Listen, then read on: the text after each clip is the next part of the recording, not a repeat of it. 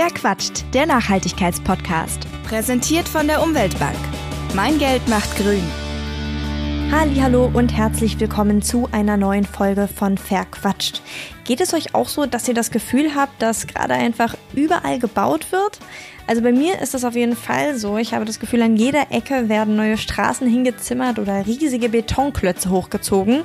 Und gerade letztere stehen ja immer wieder in der Kritik. Denn Beton ist für 5% des globalen CO2-Ausstoßes verantwortlich. Das ist eine ganz schöne Hausnummer. Hinzu kommt, dass versiegelte Flächen im Endeffekt ein riesiger Nachteil im Kampf gegen den Klimawandel sind. Denn wo Beton ist, da ist natürlich kein Grün. Ich habe mich gefragt, kann man auch nachhaltig oder zumindest nachhaltiger bauen und mich deshalb mit Björn Heiden getroffen. Er ist wissenschaftlicher Mitarbeiter am Institut für Betonbau der HTWK in Leipzig und Mitglied des Cradle to Cradle Bauzirkels. Was er dazu sagt, das erfahrt ihr, wenn ihr dran bleibt und dabei wünsche ich euch jetzt ganz viel Spaß. Bevor es losgeht, habe ich gute Neuigkeiten für euch, denn verquatscht wird jetzt noch ein bisschen nachhaltiger. Warum? Naja, bisher habe ich Batterien für die Aufnahmetechnik genutzt, die ging aber immer relativ schnell leer, weil die Geräte einfach sehr viel Energie verbrauchen und so wurden die Batterien immer nach relativ kurzer Zeit zu Sondermüll, was nicht besonders nachhaltig ist, wenn man bedenkt, wie aufwendig das Recycling von Batterien ist. Deshalb benutze ich jetzt Akkus, um die Sendung aufzuzeichnen, und zwar von Eneloop. Die können bis zu 2100 Mal wiederverwendet, also aufgeladen werden und verursachen dadurch nur einen Bruchteil des Sondermülls, der durch die Benutzung von Batterien anfallen würde. Das Tolle ist außerdem, dass die Eneloop-Akkus ihre Kapazität auch nach etlichen Ladezyklen kaum einbüßen, sodass selbst nach 10 Jahren noch rund 70 Prozent der Anfangskapazität vorhanden sind. Durch die Verwendung von Akkus kann man also jede Menge Ressourcen einsparen. Deshalb checkt doch mal euren Haushalt und schaut, ob ihr nicht die eine oder andere Batterie durch einen Akku ersetzen könnt. Und das war's jetzt auch schon mit meinem kleinen Einwurf. Los geht's mit Verquatscht. Hallo Björn. Hallo Marissa. Beton hat ja im Vergleich zu äh, anderen Baumaterialien, die es so gibt, einen verhältnismäßig eher ja, schlechten Ruf. Äh, ich habe es gerade schon gesagt, ein nicht ganz unerheblicher Teil des weltweiten CO2-Ausstoßes oder der CO2-Emissionen gehen auf das Konto dieses Baustoffs. Ist dieser schlechte Ruf verdient oder greift das einfach so ein bisschen zu kurz? Ähm, naja, also es sind 6 bis 8 Prozent des weltweiten CO2-Ausstoßes, ähm, die auf den Zement, auf, ja, der im Beton drin ist, ähm, zurückgehen. Ähm, der hat äh, vor allem im Wohnungsbau einen, einen schlechten Ruf, sage ich mal.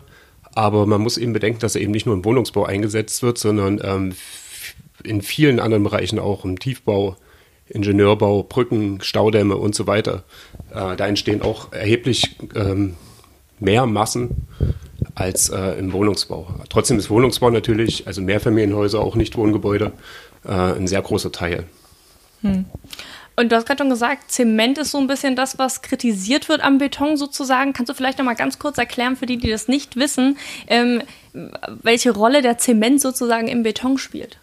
Ähm, naja, der, der Zement ist, ein, äh, ist das Bindemittel, ähm, der den, den Kies, den Sand ähm, zusammen mit dem Wasser zu einem ähm, Beton macht. Da gibt es noch ein paar andere Stoffe, Zusatzmittel und Zusatzstoffe, die verändern die Eigenschaften ähm, des Betons. Aber hauptsächlich ist es quasi der Kit. Und mhm. der wird hergestellt, äh, und das ist ein bisschen das Problem, äh, bei Temperaturen von 1450 Grad. Und dafür werden aktuell in Deutschland, ähm, ich glaube, 70 Prozent Müll verbrannt, um diese Temperaturen herzustellen. 30 Prozent sind dann die fossilen Brennstoffe. Und ähm, der andere Teil, und zwar 60 Prozent, kommt aus der ähm, Dekarbonatisierung des, ähm, ja, quasi aus dem Kalkstein. Also da wird CO2 ähm, auf der stofflichen Seite eben aus dem Calciumcarbonat ähm, herausgesondert und abgegeben. Mhm. Und ähm, es gibt ja auch sowas wie recycelten Beton. Ist das eine gute Alternative zu ja, dem Einsatz von sozusagen neuen Beton? Ähm, na, bei Recyclingbeton muss man vorsichtig sein, ähm, weil der Recyclingbeton, das ist quasi Betonbruch, der ähm, zermahlen wird zu einer Körnung und diese Körnung wird wieder in ähm, neuen Beton eingesetzt, ersetzt aber nur den Kies. Also ich brauche eigentlich, äh, oder ich brauche wieder den Zement als Bindemittel und dadurch, dass diese poröse äh, Körnung, ähm, dieses Recy der, der Recyclingbeton ähm, so porös ist, braucht er eigentlich noch mehr Wasser und demnach auch noch mehr Zement. Also vorsichtig. Also eher so ein Rebound-Effekt quasi, dass man äh, gar nichts dadurch man, gewinnt. Man schont die, die Kiesvorkommen, hm. die ja auch erheblich sind. Hm. Okay, und du hast mir schon im Vorgespräch so ein bisschen gesagt, dass du gerade an einem Projekt arbeitest, bei dem es eben genau darum geht, nämlich äh, sozusagen zementfreien Beton ähm, zu entwickeln. Wodurch wird denn der Zement da ersetzt? Ähm, durch ähm, Abfallstoffe, also Hüttensande und Flugaschen. Also Hüttensand kommt aus der Stahlproduktion, ähm, Flugaschen kommen aus der ähm, Steinkohleverbrennung. Ähm, die werden auch in, in dem normalen Zement eingesetzt, um Zement zu reduzieren. Ähm, und wir verzichten jetzt quasi auf den Zement vollständig und aktivieren das Ganze durch Laugen und Wassergläser. Ähm, da gibt es noch viele andere Abfallstoffe, Metakaolin und so weiter, die dort auch verwendet werden können. Also es gibt eine große Bandbreite an Stoffen, die man verwenden kann. Und wie, wie kann ich mir so diesen Arbeitsprozess vorstellen? Also erstmal, wie kommt man denn darauf zu sagen, okay, wir benutzen jetzt Flugaschen? Also einfach, um da immer so ein Gefühl dafür zu bekommen, wie so der Ansatz ist hinter so einer Arbeit sozusagen. Nee, das war tatsächlich eine Anfrage gewesen ähm, aus einem Büro, mit dem, bei dem ich vorher mal gearbeitet habe. Und die haben eine äh, Kooperation mit einem ähm, amerikanischen Unternehmen, die quasi mit diesem Produkt auf den äh, europäischen Markt wollen. Ähm, also wir haben auch die Ökologie untersucht und es ist auch ein bisschen schwierig, ähm, aber das muss man eben auch erstmal erkennen. Ähm, diese ganzen Wassergläser und Natronlaugen, ne, die werden auch sehr energieintensiv hergestellt. Also man verlagert da die Probleme auch, ähm, wie so oft, ähm, auch woanders hin ähm, wo man eben auch nochmal schauen muss und vergleichen muss. Mm, okay, das heißt, der zementfreie Beton ist eigentlich auch nicht so das, ähm, genau. ja, das, das allerwahrste Mittel genau, also dagegen. Also viel kann man damit nicht rausholen. Und was gibt es sonst so für alternative Baustoffe, die man einsetzen könnte, die vielleicht wirklich eine ja, ökologischere Alternative auch darstellen?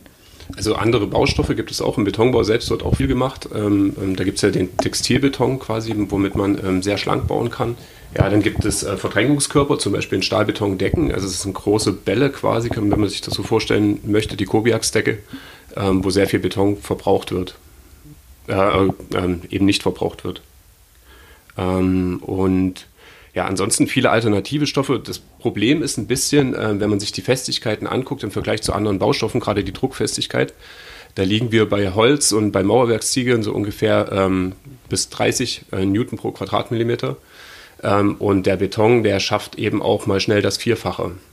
Und da gibt es eben in diesem Bereich ähm, kaum Alternativen. Aber solange man sich zum Beispiel in einem Mehrfamilienhaus baut, ne, also man kennt ja viele Ge äh, Gebäude, die mit Ziegeln gebaut wurden und auch mit Holz, ähm, eine, gewisse Geschosszahl ähm, bekommt man locker auch mit den anderen Baustoffen hin.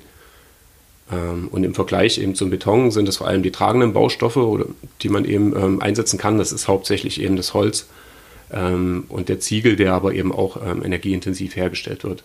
Im Einfamilienhausbau haben wir den, den, auch noch den Lehm und viele verschiedene Lehmbauweisen, auch den Lehmstein der ähm, bei zwei Geschossen auf jeden Fall auch mithalten kann, aber leider auch viel zu wenig eingesetzt wird.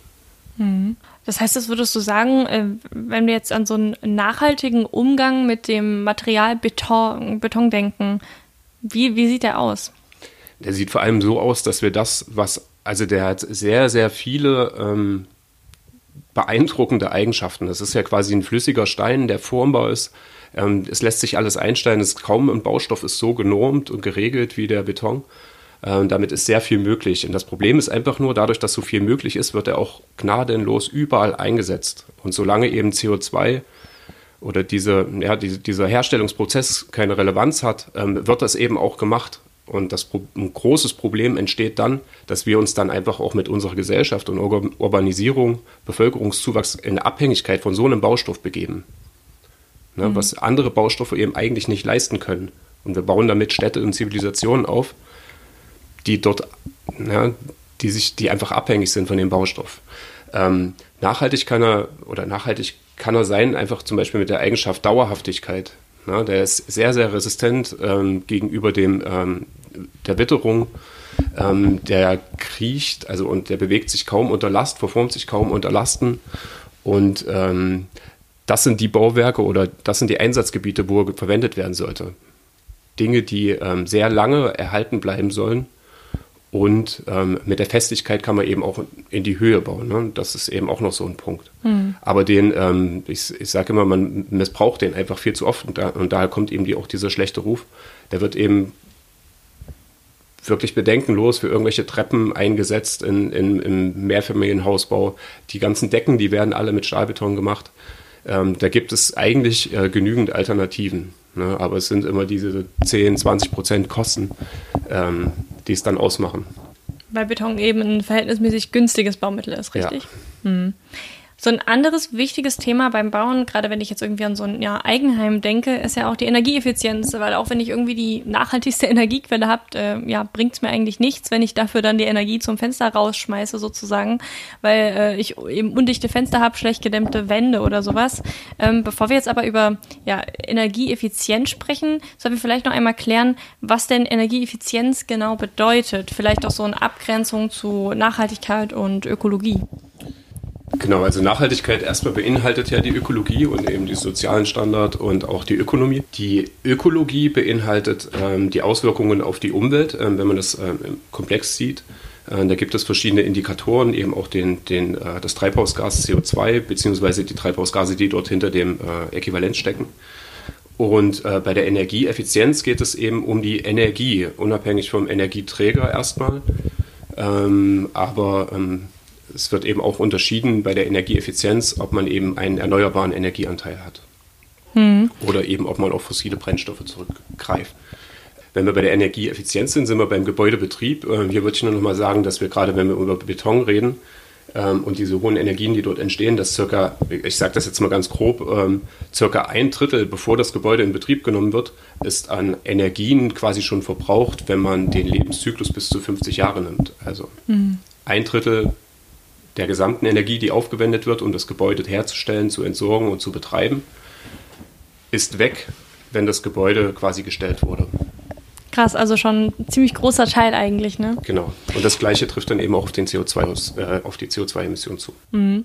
In Zukunft sollen Neubauten ja alle sogenannte niedrigste Energiegebäude sein, ab äh, 2021. Und für ja, öffentliche Gebäude sozusagen gilt das ja schon heute. Was heißt denn das genau? Was ist ein ja, niedrigst Energiegebäude? Genau, also es soll quasi kaum Energie verwendet werden, um das Gebäude zu betreiben. Ähm, und die Energie, die äh, gebraucht wird, sollte möglichst aus erneuerbaren Energiequellen stammen. Das ist so im Kurzen die Definition. Und wie gestaltet man so ein äh, Gebäude dann? Also wie unterscheidet sich das von sozusagen ja, herkömmlichen Bauten? Ähm, ja, das heißt, es werden erstmal sehr viele oder wirkungsvolle passive Maßnahmen ergriffen. Das heißt, äh, das ist die Dämmhülle, ne? also die, die Wärmehülle. Ähm, das ist ähm, die Luftdichtheit ähm, vom Gebäude. Und ähm, dann ist es eben auch ähm, ja, das, das Energiekonzept, was da dahinter steht, was auch im Zusammenhang mit der Luft, äh, Luftraumqualität zusammenhängt. Dann. Hm. Und was ist da so ein äh, Beispiel für ein gutes äh, Konzept sozusagen? Also wie kann ich mir das vorstellen? So bei mir ist es zum Beispiel so, wir hätten mit einer Heizung, wir haben irgendwie wahrscheinlich eher schlecht als recht isolierte Fenster, weil wir in einem sehr alten Haus wohnen und die Fenster nicht unbedingt äh, ja, modern sind. Und ich habe auch schon den Eindruck, als würde das irgendwie ja immer mal unter der Tür durchpfeifen sozusagen und wir müssen auch lüften, um irgendwie eine gute Luft da drin zu haben. Ähm, das ist jetzt ja wahrscheinlich eher das Gegenteil von dem, äh, genau, was ein ja, Niedrigenergiegebäude ausmacht. Genau, der Großteil im, im Altbau, ne, der geht halt wirklich durch Lüften ähm, verloren. Ne? Also wenn man wirklich in den, in den Gebäudeecken zum Beispiel eben auch keinen Schimmel möchte und so weiter oder das Kondenswasser in den äh, Fenstern irgendwie vermeiden möchte, muss man extrem viel lüften. Und da geht halt die ganze gute Wärme verloren. Das Gute ist, im Altbau ist auch noch viel Energie in den Wänden gespeichert, ne, weil es ein, oftmals ein Massivbau ist. Hm. Deswegen ähm, dieses Stoßlüften, damit das wirklich äh, ähm, nur ein Luftaustausch ist ne, und nicht auch noch äh, länger lüften oder Fenster offen lassen, damit die Wände eben auch noch abkühlen. Mhm. Und wenn ich jetzt äh, an so ein Passivhaus denke, wie funktioniert das da mit dem Luftaustausch? Also weil man sich ja da das Lüften in der Regel spart. Mhm. Also ich kenne, ähm, wir, wir haben über unseren äh, Bauzirkelverein ein, ein, Gebäude angeschaut, das steht in Mölkau und äh, davon kann ich ja mal ein bisschen erzählen. Also ähm, es ist ein, ein, ein, tolles Fundament, aber da ähm, auch nochmal was Besonderes auf, auf äh, Glasschaumschotter, also auch die Dämmung von unten quasi. Mhm. Das ist ein, ein Blähglas, kann man sich so vorstellen. Das ist wie ein Schaum, aufgeschäumtes Glas. Ähm, der wird, ähm, der ist eben ja nicht äh, wasserempfindlich quasi, der wird im Untergrund verwendet. Ähm, dann ist das Gebäude aus, einer, aus einem Holzbau, also eine Holzrahmenbauweise. Ähm, alles wirklich auch mit OSB-Platten, also ein Holzwerkstoff ist das ähm, auch ähm, luftdicht gemacht und dann gibt es dort äh, eine sehr hohe Dämmung mit ähm, einer Zellulose-Einblasdämmung. Und ähm, dort ist noch eine Besonderheit, das sind die Fenster, das sind quasi moderne Kastenfenster, sage ich mal. Das heißt, es gibt dort ähm, nicht eine Dreifach-Isolierverglasung, wie man das sonst so macht, ähm, sondern es gibt dort zwei ähm, Fenster, die hintereinander gebaut sind, in den Kasten quasi, äh, mit einer normalen Isolierverglasung.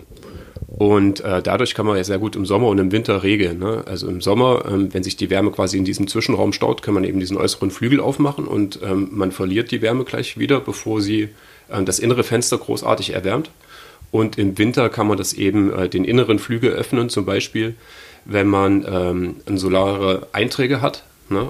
Und äh, dadurch öffnet man den inneren Flügel und man kann die Wärme ins Haus lassen. Und in der Nacht kann man das Fenster natürlich schließen und hat dann sehr gute Dämmwerke.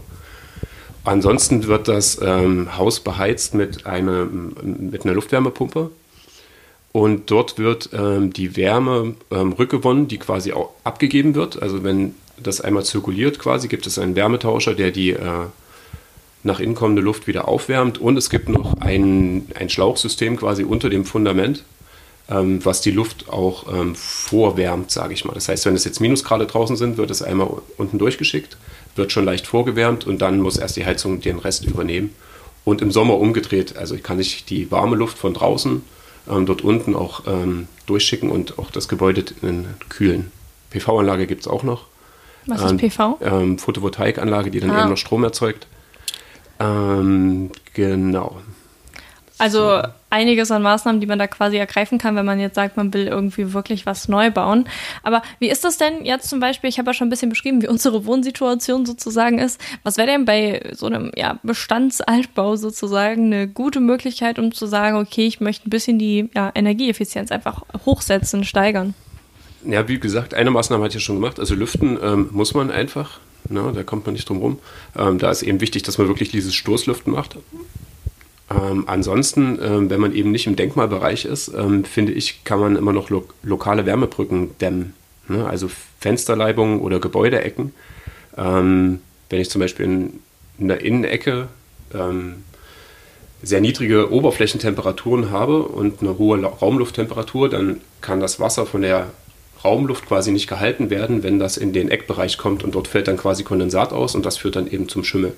Wenn ich aber zum Beispiel lokal Gebäudeecken ähm, dämmen kann, also falls mir das möglich ist, dann muss ich nicht die gesamte Fassade dämmen, aber ich kann die, äh, ja, die Temperaturen in diesen kritischen Bereichen auch noch leicht anheben. Das sind wenig Maßnahmen. Ansonsten natürlich dämmen, dann äh, zusammen mit den Fenstern. Ähm, das ist eine passive Maßnahme, die man machen kann. Mhm. Und eben ähm, im Dachbereich dann eben schauen, vielleicht schafft man dort auch eine Luftdichtigkeit, äh, wobei das im Altbau auch nicht immer optimal ist. Ähm, aber auf jeden Fall äh, die Dämmung im Dachraum ähm, sich nochmal genau anschauen. Ist das jetzt die oberste Geschossdecke oder der äh, am Sparren entlang, am Satteldach entlang äh, die Dämmebene und äh, wie intakt ist die? Und kann ich da vielleicht zum Beispiel eine Dämmung aufdoppeln? Hm. Und würdest du sagen, dass ähm, ja, das Nachrüsten sozusagen ökologischer ist als der Neubau? Oder gibt es auch irgendein Szenario, in dem man sagen würde, okay, es ist vielleicht doch besser, einfach da ein wirklich äh, energetisches Tophaus sozusagen hinzustellen? Ne, ich sag mal, ökologisch sinnvoller ist es eigentlich schon, weil ich äh, vor allem diese energieintensiven Baustoffe eben nicht nochmal herstellen muss. Ne? Also wie wenn da zum Beispiel ein Ziegelbau steht. Ähm, oder die, ähm, ja, auch das Holz, was ich dort verwendet habe, ist einfach auch ressourcenschonend im Sinne der Ökologie. Ähm, ja, ja, kritisch wird es dann eben, also man muss wirklich, meiner Meinung nach, und ähm, das ist auch so ein bisschen das, was die, die größeren Vereine, ähm, diese äh, Initiativen, die es so gibt, wie Architects for Future, sich ganz groß auf die Fahne geschrieben haben, dass eben Bestand vor Neubau gilt. Und dann, dazu muss man erstmal alles über, äh, unternehmen, um herauszufinden, ob es nicht irgendwelche Alternativen gibt, ob man das ein Bestandsgebäude nicht irgendwo in der Nähe hat, ähm, was man aufrüsten kann, was für die Nutzung auch geeignet ist. Eventuell auch mit Abstrichen. Ähm, und ähm, ja, ne, schlimm wird es dann eben, oder, oder ich sag mal, notwendig wird es dann eben, wenn es Richtung baufällig geht oder so eine, so eine ähm, Entkernung des Gebäudes ansteht, wo ich dann eben auch komplette Decken rausnehme und die Fassaden über, mehr Geschossen, äh, über mehrere Geschosse abstützen muss. Ähm, das geht dann aber oftmals auch äh, oder ist dann oftmals gefordert wegen Denkmalschutz, denkmalschutzrechtlichen äh, Gründen. Hm. Jetzt ist nachhaltig bauen ja so definitiv eines äh, ja, der Themen der Zukunft, äh, gerade so vor dem Hintergrund des Klimawandels. Wir müssen alle so ein bisschen schauen, dass wir ja, die CO2-Emissionen einfach reduzieren und unseren äh, Impact auch einfach so ein bisschen gering halten. Wie sieht es denn mit dem ja, Nachwuchs in diesem Bezug aus? Weil es ist ja ziemlich wichtig, dass die Leute auch in der Ausbildung sozusagen äh, dafür geschult werden, äh, da eben so ein Auge drauf zu haben auf diesen Aspekt des Bauens. Wie ist da so ja, der, die Lage sozusagen? Ähm, also was ich gemerkt habe, ist ähm, dadurch, dass ich an der Hochschule arbeite, ähm, dass es äh, sehr viel Interessierte gibt. Und auch in den Vereinen und in den Kreisen, in denen ich so aktiv bin, sind sehr viele junge Leute interessiert, ähm, was es da an Alternativen gibt. Ähm, das Interesse ist ja sehr groß, liegt aber leider eben auch daran, dass es zumindest bei uns, bei den Bauingenieuren an unserer Fakultät, ähm, ja, nur wenig ähm, vermittelt wird. Woran liegt das? Sind die Lehrpläne veraltet oder ähm, haben ja, die, die DozentInnen keine Lust darauf? Die Professoren sind äh, im älteren Semester und haben auch oftmals ähm, äh, genügend zu tun und sich eben auch schon so ein paar Jahre quasi mal, sage ich mal, auf ihre Themen eingeschossen. Das mhm. ist ein sehr komplexer Bereich, gerade die Ökologie. Ähm, sich das dann eben nochmal ähm, oder sich dem nochmal anzunehmen, das ist dann nochmal eine ganz schöne Hausnummer. Und was könnte man da tun, um zu sagen, okay, wir wollen das auf den Lehrplan kriegen, einfach um zu sagen, wir wollen natürlich auch unseren Nachwuchs sozusagen ja fit für die Zukunft machen und das ist einfach ja eins der Themen, was dran ist? Also es gibt ähm, einen Baustoffprofessor bei uns an der Hochschule, ähm, der hat jetzt so einen Teil, sage ich mal, bei ökologischen Dämmstoffen mit in seine Vorlesung aufgenommen, also hat er so ähm, separiert, so diesen, diesen Bereich. Ähm, ja, ansonsten sind das, äh, ist das, sage ich mal, Raum für, für Initiativen, also was man so an eigener Motivation mitbringt, so als Mitarbeiter, wie das bei mir der Fall war, ähm, dass ich ähm, quasi auch Workshops machen konnte, ne, die über die Hochschule gefördert werden. Also dieser Raum muss da sein, damit auch ähm, ähm sowas genutzt werden kann. Und ansonsten ist jetzt so die aktuelle Entwicklung, gibt es ähm, eine Ausschreibung für eine Professur ähm, nachhaltiges Bauen und Bausanierung. Wobei man noch schauen muss, ähm, wer sich da bewirbt, das ist immer so eine Sache. Ähm, wie die, ja, und ja, wie die Anforderungen da auch von den anderen Professoren äh, an diese Professur sind. Und das, ja. Genau, aber das, äh, ich hoffe, da, da kommt jemand, äh, jemand Gutes und Motiviertes und genau, der dann nochmal was machen möchte. Hm. Ich würde gerne nochmal in diese Verbraucherperspektive sozusagen wechseln. Und zwar ist es ja, ja als Verbraucherin ähm, mitunter auch schwierig, da irgendwie eine richtige Entscheidung zu treffen. Und äh, viel in äh, vielen anderen Branchen gibt es ja auch in der äh, Baubranche sozusagen ja Nachhaltigkeitssiegel, die mir ein bisschen Auskunft darüber geben, okay, wie gut ist dieser Baustoff, ist dieses Bauprodukt äh, denn jetzt? Was gibt es denn da für Siegel oder Anhaltspunkte, an denen ich mich orientieren kann, um das so ein bisschen einzuschätzen? Ähm, genau, im Holzbau gibt es ja sowas, das das FSC-Siegel und das PFC. Ähm, ansonsten ähm, gibt es äh, oftmals Labels, die bestimmte Schadstoffe auszeichnen, also schadstofffreie und ähm, ja, zum Beispiel auf die Weichmacher nochmal eingehen. Ähm, aber ähm, das, was ich jetzt in den letzten Jahren eben erkannt habe, es gibt parallel zu der, zu der Entwicklung, wie das bei uns gemacht wird in, im Energiebereich im Bauwesen, dass quasi nur dieser Verbrauch angeschaut wird, gibt es eben auch ein, ein äh, Zertifizierungssystem für Gebäude und dort wird auch die Ökologie betrachtet. Und ähm, dort werden die verschiedenen Schadstoffe und auch Emissionen der einzelnen Baustoffe ähm, betrachtet. Und dort nennt sich das ähm, Umweltproduktdeklaration Typ 3. typ 1 und Typ 2 sind quasi sowas wie der blaue Engel oder diese FSC-Siegel. Und Typ 3 ähm, bedeutet, und das ist das, was für mich eine große Relevant, Relevanz hat bei, dem, bei der Baustoffwahl, ähm, das ist quasi die komplette Transparenz, welche Energien, welche Sachen entstehen wo, welche Umweltwirkung, äh, bringt aber leider den Verbraucher nicht im, äh, nichts. Im Gegenteil, ähm, der wird oftmals damit äh, getäuscht auch also was heißt oftmals, aber der kann auch damit getäuscht werden, ähm, weil man sagt, okay, ich habe jetzt hier diese äh, Deklaration Typ 3, ne, der Verbraucher weiß nicht, was da dahinter steht, aber es ist ja eigentlich nur eine Transparenz, es, es ist keine Garantie, dass das ein guter Baustoff ist. Das heißt einfach nur, dass die Herstellung transparent gemacht wird. Ja, also es gibt das auch für alle möglichen Zemente und ähm, Genau, ansonsten gibt es, sind es eben diese kleinen, diese kleinen Siegel, wo man nochmal schauen kann. Aber auch bei den Architects for Future gibt es da eine, eine AG, die sich äh, damit beschäftigt, ähm, das so Baumarktprodukte, sage ich mal, kenntlich zu machen. Mhm. Das heißt, bei dieser ähm, ja, Deklaration Typ 3 müsste ich quasi als Verbraucher hingehen und dann sagen, ich gucke mir bei der Firma an, wie sieht die, ja, wie sieht die Herstellung dieses Produktes aus, was fällt da an und dann müsste ich das vergleichen mit Richtig. anderen äh, Herstellern ja. oder anderen Produkten und dann könnte ich eine Entscheidung treffen, was ist denn jetzt im Vergleich besser, nachdem ich mich damit sehr intensiv auseinandergesetzt habe. Mhm, aus Erfahrung, sage ich mal, gibt es danach trotzdem noch viele Fragen. Kann ich mir gut vorstellen, ja. Aber das ist so ein bisschen meine Aufgabe, die ich, äh, die ich am Institut habe, ähm, an der Hochschule. Äh, genau, es ist äh, nicht so einfach, diese ganzen Daten ähm, zu interpretieren. Und es ist eben auch die Frage, ähm, ob man bei bestimmten Sachen, wo man eben schon relativ gut weiß, dass es an der Stelle ähm, zu viel ist oder ähm, wo es auch eben Alternativen gibt, ob man sich nicht gleich mit einer Alternative beschäftigt und nicht äh, viele Kapazitäten in die äh, Zahlen steckt, ne? die wieder zusammenzuziehen mhm. und so weiter. Äh, da gibt es auch viele, die sagen, ja, wozu der ganze Aufwand, äh, das alles irgendwie äh, erfassen zu wollen, wenn man ähm, schon Lösungen parat hat, wo man sicher sein kann, äh, die funktionieren. Wobei ich da auch immer skeptisch bin, weil man hm. das immer in Relation sehen muss. Und du hast gerade gesagt, okay, du beschäftigst dich damit bei euch am Institut. Ähm, werden diese Ergebnisse sozusagen zugänglich gemacht? Also kann man sich die irgendwie online oder so ansehen, damit man da so ein bisschen mehr Verständnis dafür entwickeln kann, ist das jetzt eine gute Zahl, die da steht, oder ist das jetzt eine schlechte Zahl, die das Unternehmen da rausgibt? Weil ich glaube, dass vielen Leuten, selbst wenn man dann den Schritt macht, zu sagen, okay, ich gucke mir an, was sagt denn das Unternehmen dazu, wie viel fällt da an, wie ist das deklariert, fehlt ja einfach vielen Leuten einfach der Bezugsrahmen. Ist das jetzt viel oder ist das jetzt wenig? Ist das jetzt gut oder ist das jetzt mhm. schlecht? Ne? Dieses Verständnis äh, dafür mhm. einfach. Ähm, ich habe das Glück, ähm, mich seit Dezember letzten Jahres jetzt intensiv mit dem Thema ähm, auseinanderzusetzen und äh, da wird in Zukunft auch ähm, auf jeden Fall was kommen. Ähm, ich habe das bis jetzt immer nebenbei gemacht, neben, neben vielen anderen Projekten, die ich betreut mhm. habe.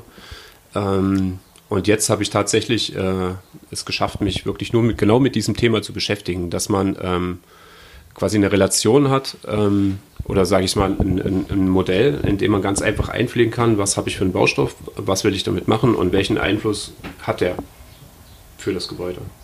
Und das in diesem ganzen, ähm, in den ganzen Zusammenhang zwischen Gebäudebetrieb und den anderen Baustoffen. Was würdest du sagen, nachdem du dir so die ganzen ähm, ja, Kennzahlen und äh, Daten angesehen hast, wenn ich jetzt irgendwie mich für eine möglichst nachhaltige Wohnform entscheiden will, was ist so eine richtig gute Wahl? Mhm. Das, worüber wir jetzt gesprochen haben, ist ja alleine nur die Ökologie. Und bei der Wohnform spielt natürlich auch das Soziale eine, eine Rolle. Also diese diese Zertifizierung für das nachhaltige Bauen, ähm, die es zum Beispiel gibt, beinhaltet auch, ähm, wie ich vorhin schon sagte, die Ökonomie und auch ähm, soziale Faktoren, wobei ähm, die sozialen Faktoren sehr viel auf ähm, Komfort gehen. Also wie fühlt man sich in einem Raum, ähm, welche Akustik hat man, welches Licht, wie, welche Wärme strahlen die Wände ab. Unter anderem, aber eben auch in Gebäuden äh, gibt es Treffpunkte, wo man sich austauschen kann. Das sind auch Faktoren. Ähm, das geht aber oftmals äh, noch nicht weit genug, gerade wenn es um die Wohnform geht, ne, kann man noch sehr viel mehr machen in Gemeinschaft. Da gibt es auch viele Projekte, gerade bei Cradle to Cradle. Ich glaube, ich, ich hoffe, dass das ein bisschen die Richtung sein wird, wo die sich auch noch hin entwickeln, dass dieses äh, ganze Konzept, was da auch noch möglich ist, im Zusammenleben mit anderen Menschen und auch in Gemeinschaften, in Quartieren, in Siedlungen, ähm, dass da noch ein bisschen was geht in Zukunft.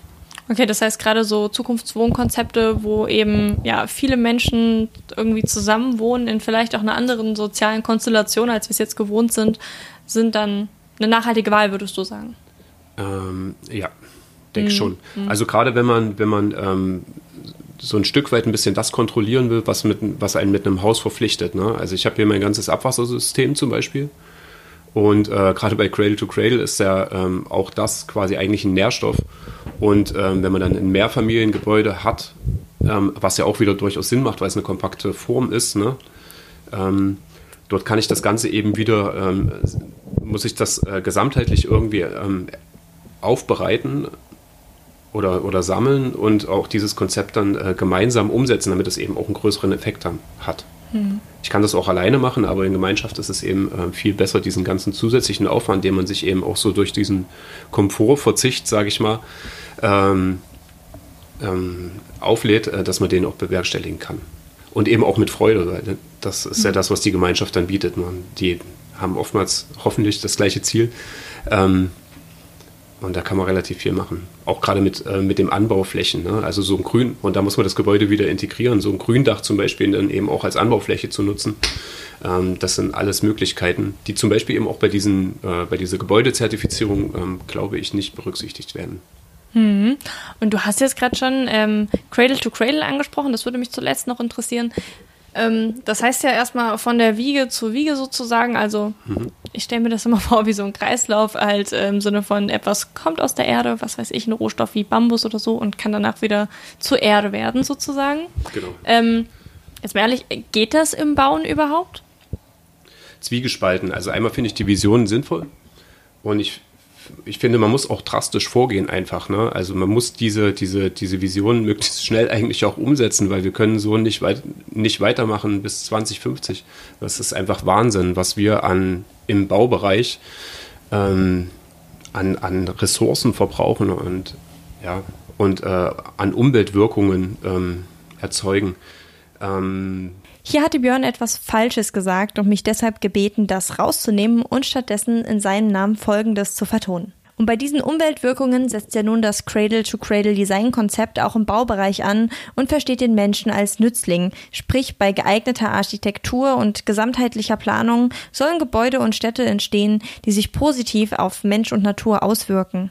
Ich habe gelesen, es gibt jetzt auch etliche Beispiele von Gebäuden, die die Luft und das Wasser reinigen, bis hin zu einem Rathaus in Venlo in den Niederlanden, das die Arbeitenden in dem Gebäude nachweislich gesünder macht und auch von Bauprodukten, die dafür designt sind, sie immer wieder zu verwenden und in unendlichen biologischen und technischen Kreisläufen zu halten. Das alles sind ja gute Anfänge, aber bestimmt ist hier noch ein weiter Weg zu gehen.